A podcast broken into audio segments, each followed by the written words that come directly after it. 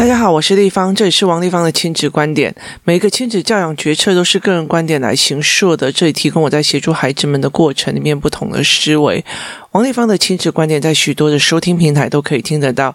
您有任何的问题想跟我们交流，可以在我的粉丝专业跟我联系，或加入王立芳的亲子观点 Line 社群，跟一起收听的听众交流。想陪孩子书写阅读破关或加入课程，可以搜寻关关破或身先实书的王立芳线上课程，我们一起协助孩子破关哦。接下来讲一个，嗯。最近我在思维的一个问题哦，那就是在于是说，呃，我最近因为身体的不舒服，所以我其实去做了非常多的呃治疗跟疗养。那其中一个就是全身的，就是经络的活络的的状况。那其实，在那个经络活络师在跟我讲的时候，他就跟我讲说：“哎，我压到某一个部分，他就说，我觉得你快五十肩了。可是我那时候我就觉得，嗯，这还好啊。就是那时候我就觉得你快五十肩了，那我就觉得说，嗯，好好，那我就知道了这样子。那又能怎样啊？那我其实没有在意到这一件事情哦。那我一直觉得我应该是胖，所以才会就是在换衣服的时候，觉得整个身体好像就是没有办法。”好好的把衣服拉上来，这样子的感觉，这样子。然后有一天我又身体不舒服，那工作室的呃妈妈们就帮我做按摩的时候，他又按到那个点，然后他就跟我讲说：“我觉得你快五十肩了哦。”那他就他就讲了说，他妈妈呃五十肩的时候，因为会影响到生活，所以他会影响到生活，所以他的生活的呃。因为你生活自理去拿东西或干嘛，其实你都会不舒服这样子哦，所以其实必须要让人来帮你，包括换一件衣服，你可能要别人帮你脱衣服或干嘛这样。所以，呃，如果身边的人他并不是一个很甘愿的，或者他会碎碎念或干嘛的时候，其实对你来讲，其实都非常的痛苦，因为你没有你你不求人，然后可是后来又被被变成你要去求别人来帮你。那那时候，我后来就想，哎，对哦，为什么我没有去怀疑到我身体上有可能有五十件的可能性哦？那于是，呃，我就是在去中医针灸的时候，我就去跟他讲说，我觉得我怀疑我有五十肩，你可不可以先帮我去治疗？因为那个那个中医师，呃，那个针灸师，我们觉得很强大。那后来其实他一针之后，我隔天就是我当场，其实我就觉得我的肩膀没有之前的那个厚重感。然后后来回来这几天，我就觉得说，诶。我在换衣服的过程里面没有这样子的痛苦跟不舒服。哦，所以那个时候我就想到的一个例子哦，意思在于是说，我根本在我的人生里面没有思考过五十肩的可能性，我也不懂什么叫做五十肩，真的我不懂哦。我曾经听过我的舅舅，呃，有过五十肩，然后他去找很多人治疗，我也听过很多人去找谁谁谁治疗这样子哦，可是。我从来没有意识到去 Google 一次说哦，五十肩是什么样的形成原因？五十肩一直到现在我都没有去做这件事情哦。那只是我觉得哦，原来这可能是五十肩，所以呃，如果我再不处理的话，会很严重。那后来我才会有意识到，那我才会去跟呃那个。医生讲之后，那你可不可以先帮我针五十肩的可能性哦？因为我觉得我每次都是肩呃那个什么，因为我的呃肩膀是非常非常硬的，那他他每次都是帮我做呃针灸之后就会好很多的，那我就没有意识到其实是肩膀的问题哦，所以我就觉得不以为意哦。那其实我觉得在这整个过程里面哦，我觉得非常有趣的一件事情就是，因为我不知道。所以我不会去治疗，那所以我也不会去防范，是因为我不知道。好，这个东西其实非常有趣哦。像例如说，呃，例如说有一些所谓的亲子团体哦，他们例如说，哎，你要参加我的。亲子团体，尤其是上了什么小学之后，你要参加我的自学团，那你们就是要有一个什么亲子环岛骑脚踏车这样子。可是对我来讲，呃，国小生要真的环岛骑脚踏车，第一个他不太知道他自己在做什么，第二个他们聚在一起还是在玩跟打手机哦。那第三个一件事情有很大的一个部分就是对那个关节的磨损哦，所以其实那时候我就觉得我。不要，因为为什么？因为他们在做这件要求的时候，我其实那时候我就觉得有有，你还好吗？好，为什么？因为其实旁边有骨科医师的爸爸，他就觉得说那个关节一定会是磨损的哦。所以其实呃，我们后来就我跟骨科医师那个家庭就没有再碰这一块哦。所以其实，但是他们还是把它当成一个噱头在在进行哦。然后就很多的人就会觉得哦，这样很好啊，那。很好的意思是认为，呃，这个活动对孩子很好。可是因为你不知道他对膝盖的磨损的问题点，所以你会觉得这还好啊，这 OK 呀，哦。所以其实我觉得，在这个呃这个前提跟这个思维底下，我们再来探讨所谓的亲子关系跟亲子教养的一些很多的重点的时候，其实他其实会呃抓到非常多的。状况跟美感哦，为什么会讲到这样子的状况哦？就意思在于是说，呃，例如说，呃，你的孩子，你会觉得说，为什么发生了这么大的事，你回来都不愿意告诉我？那例如说，小孩子。我那天做的一个教案哦，我那天做的一个教案就是呢，因为我觉得现在的孩子们他们没有去做协商的过程，但是在协商过程里面，至至少你要先看懂状况。那呃，所以其实每一个选择，人一天做非常多次的选择，就是包括你选择刷牙干嘛的嘛，那些都是选择。人一辈子会做非常非常多的选择。那你在那个所谓的选择的过程里面，你是怎么思考的？这件事情是非常非常重要的哦。那非常有趣的一个点是在于是说，呃。他在这个所谓的选择里面，他做了什么样的思维？他做了什么样的呃想法？那你要去。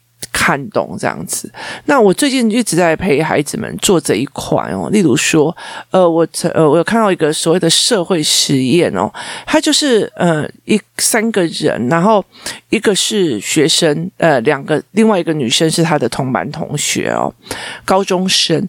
那有一个人就跟他讲说：“哎，拜托你们班都跟我买电子烟哦，你怎么不跟我买啊？”哈，然后女生就会在那边对啊，你如果不跟我买哦，你就是告密者啊，你就是全班都有买了就。只有你没买，如果老师如果知道了，你就是告密的那一个啊。那呃，后来这个男生就说：“对啊，买一下你是会怎样啊？有的没有的。”那他用这样子就是默呃。当你在餐厅里面看到有人在就是强迫推销电子烟类霸凌推销给高中的孩子的时候，你会有什么样的思维哦？那其实我觉得这个整个呃我们在带的过程里面非常的有趣，我们包括备购动机思维，然后操作的模式跟商业模式那些，我们都会呃请孩子们自己去思维哦，因为之前都有练。那后来，其实我觉得有趣的一个件事情，就是有一个孩子，我就问他说：“你可以选择的模式，因为。”在你面对这件事情的，你有可能选择很多的模式，那你有很多的模式可以做选择。例如说，我就是买了嘛，那我买了抽跟买了不抽，它会有更延伸哦。因为我现在，我后来其实呃理解了，现在高中高年级之后，我带的他们是盘面思考哦，所以我会协助他们做盘面思维的这一块，所以我会开始在带他们。那他的状况就是这样子，你可不可以做盘面思考去思维？这这一块哦，那有趣的在于是什么呢？有趣的在于是说，呃，其中他们所有的孩子在做选择的部分里面，他们并不会觉得说我要去求救，我要去告诉家。别人这样，那这个教案我其实有空的时候我会来谈这个教案哦。其实它整个过程非常有趣哦，还有思维也蛮有趣。我觉得最有趣的一件事情是有一个男孩他在做整套的分析架构的时候，从呃呃两个人的背后动机，然后所有的氛围、商业，他其实四年级他讲得非常的清楚，然后。后来还到最后，我问他说：“你们为什么不想要求救？”他指出了一个最终的盘面点，那个盘面点教育是什么？你知道？那个盘面点教育是：当我去求救的时候，我不就落实了他跟我讲的“你就是告密者”这件事情吗？所以，其实我觉得非常有趣的一件事情是，这句话让我开始去思维一件事情，就是。我们认为说，孩子，你为什么不来求救？那结果，孩子们其实在意的是，我是不是，我是不是。告密者这一件事情哦，也意思就是在于是说，你难道不知道电子烟这件事情是坏的吗？你难道不知道买这个东西是有害身体的吗？或许是孩子们都知道买烟这件事情都是有害身体的，买电子烟这件事情也都是有害身体，抽一口烟也都是有害身体的，孩子们都知道。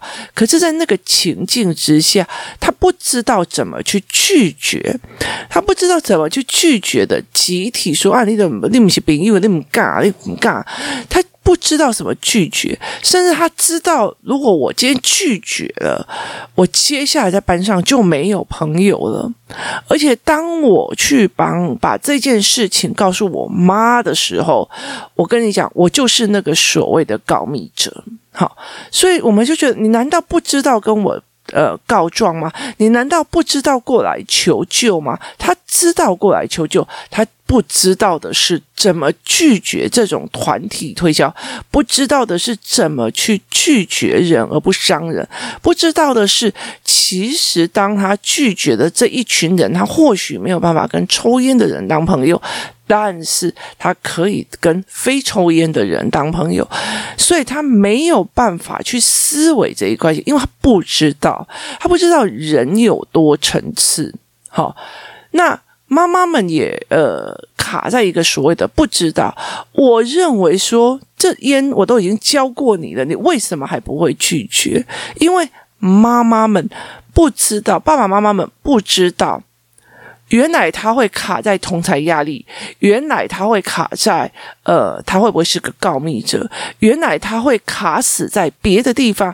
你以为看到的只是烟，你以为看到的只是呃毒品，可是事实上，他牵扯出来的是面对诱惑，面对呃推销，或者是面对那些呃有的没有的哦。其实我觉得，在很早很早以前，我觉得。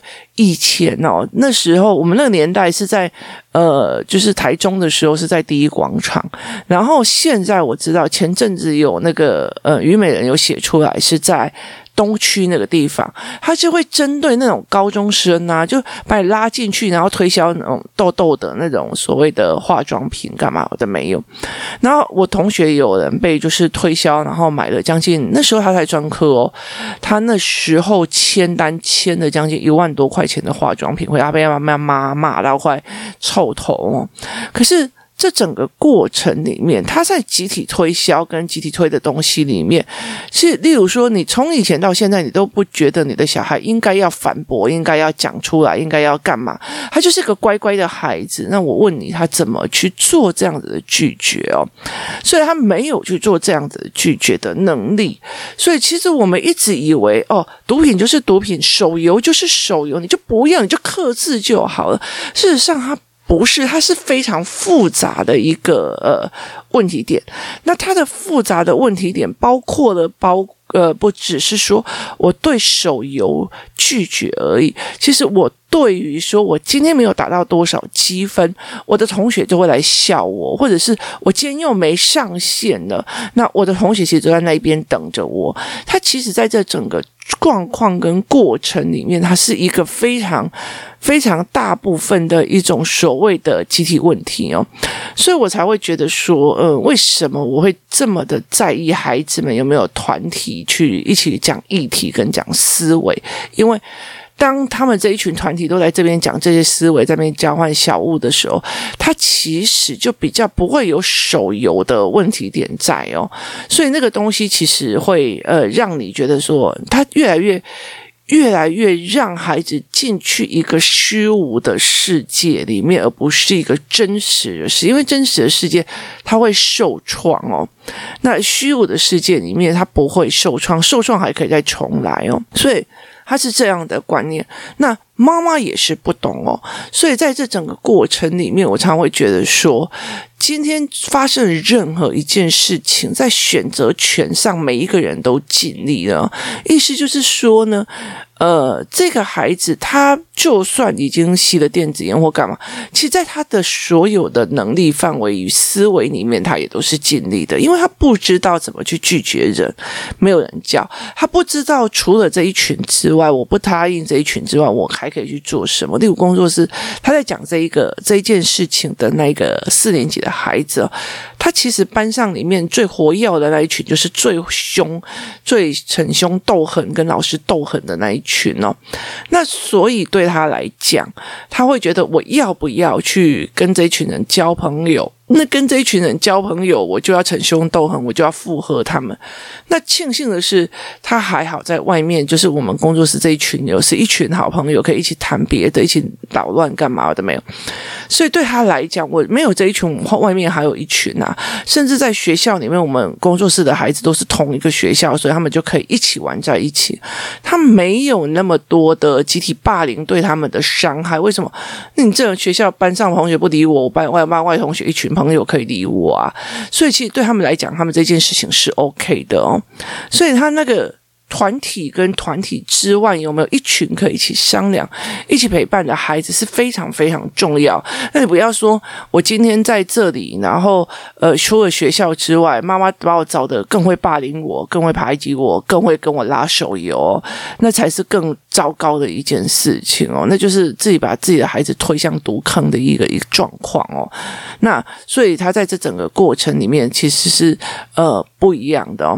所以其实我觉得。嗯，像工作室里面有很多的妈妈，或者是说，工作室里面很多吗，当他们可以看懂那个问题点跟思维点的时候。他们常常会做的一件事情是，他们很想要去指正别人，说啊那个不行啊，那个怎样，那个怎样怎样。可是我觉得，或者哦那个妈妈怎么这个样子啊？那个妈妈怎么样啊？那个妈妈我看起来她就去放弃，她心不在小孩身上了。那个妈妈怎样怎样怎样？所以她在整个过程里面，她没有意识到一件事情，别人是不懂。今天别人不懂，所以他不会去做预防。就像我不懂五十肩是一样的，我不会去做预防，我也不会去做说哦，我接下来要做什么样的治疗。我可能会，因为我很会忍，而且我很会忍痛，所以我可能会忍到最后。最后已经不可收拾了，我才发现哦，原来这叫无时间。好，那原来我要去面对。所以在这整个过程里面，那呃，其实你有没有懂？你有没有知道是很大的一件事情？所以在整个呃父母思考班里面，我们在说着所谓的盘面思维，是你必须在整个问题点里面，或者他行为本身之后去找出来。我在整个盘面里面去看，他到底损失哪块？今天行为是他吸电子烟背后的原因跟脉络，他是卡在哪个地方？他是卡在不懂拒绝，还是他不要变成呃告密者，或者是说他不要做什么？所以我们一直觉得说，如果我的小孩遇到了这件事情不跟我讲，是不是我是一个失败的妈妈？可是事实上，其实是每一个人都有他自。自己的卡点，包括孩子，他已经在他的范围里面，依他的能力尽力做到最好了。那或许是我们高估了他们的能力，或许是他有很多的呃。点我们其实没有看到，所以没有办法去协助他做这样子的协商与呃思维，这导致我们会一直以为我不是跟你讲了，烟这种东西你怎么可以碰呢？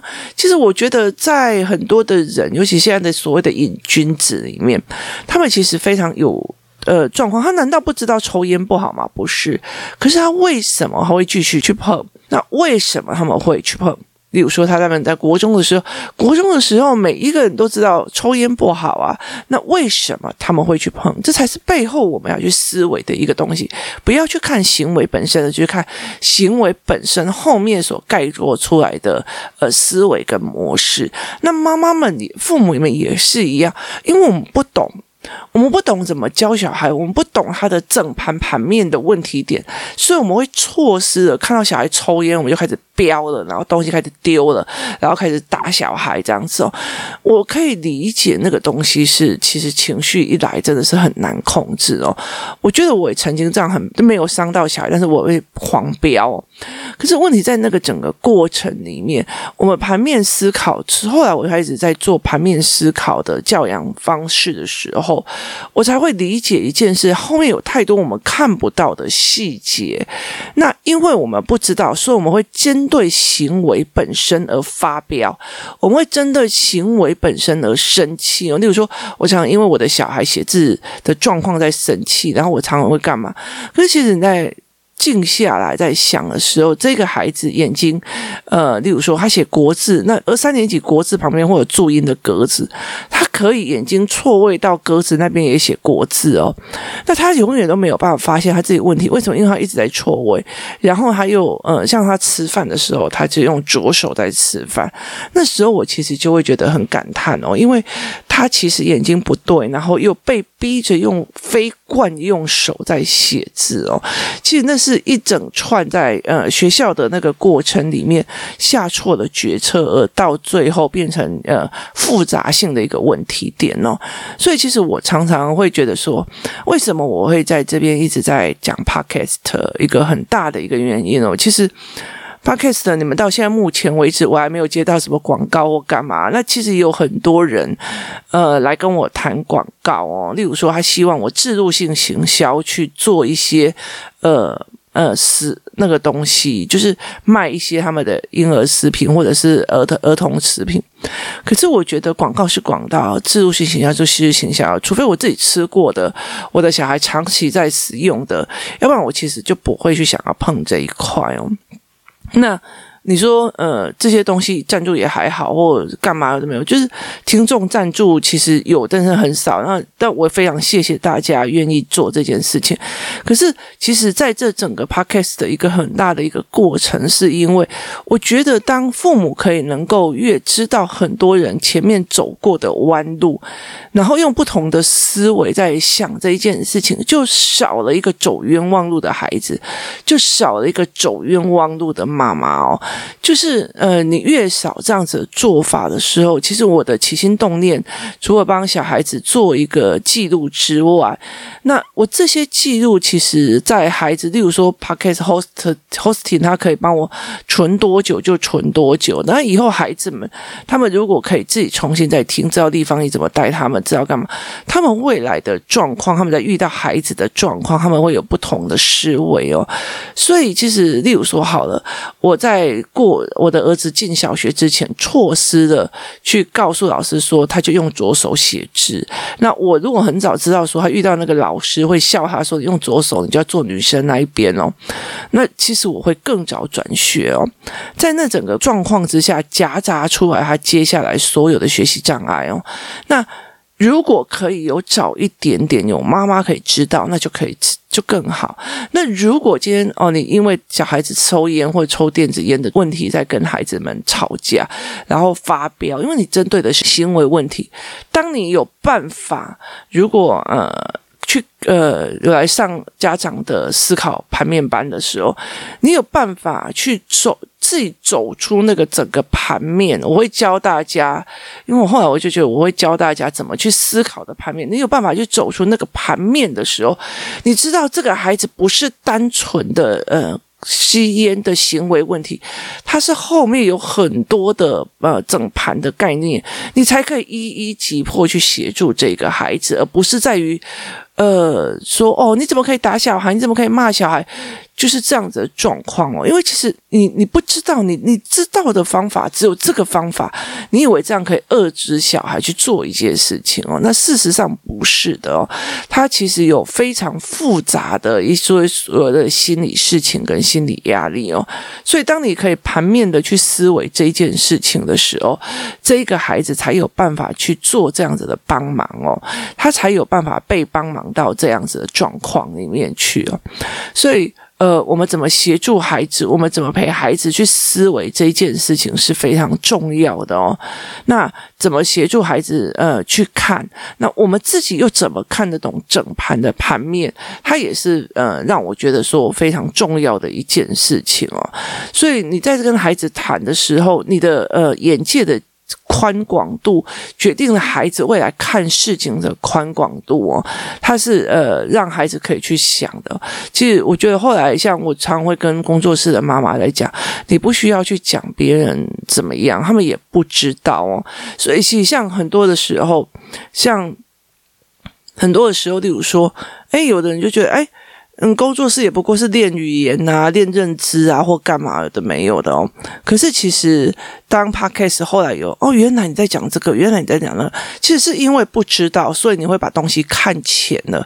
它也是有可能的哦。你不知道，因为你不是这样的思维模式哦。别人在思维模式里面决定了什么事情哦。那他其实你如果只看片面的这件事情，就非常容易搞砸哦。所以怎么去看懂全面，然后。怎么去把全盘的事情看得非常的懂？那呃，看得多，其实我也在一直在学哦。那这个孩子会告诉我，呃，所谓的就是告密这一件事情，曾经给他的纠葛，他其实非常有趣哦。因为其实大部分的父母他没有办法收到孩子们的呃求助或干嘛，还会觉得说我给你，我我帮我让我告诉你，你的越做越越。越做越夸张哦，为什么？因为你自己很清楚一件事情，父母摄入太多哦，其实到最后人家就只是叫你是告密者啊，你啰嗦啊，你这个人很难惹，你你妈妈很燃惹哦，那很多的人哦。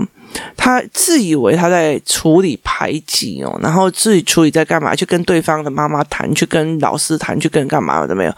其实有时候，呃，后果当然你遇到好的状况是 OK，可是后果其实都小孩在承担哦。小孩在承担那些所谓的指指点点，说：“哎呀，那个人的妈妈好机车哦，那个等下不要惹他，等下妈妈又来弄这样，你不要碰到他，等下妈妈又来说我们排挤他哦。”这件事情是让我觉得非常非常有趣的一件事情哦。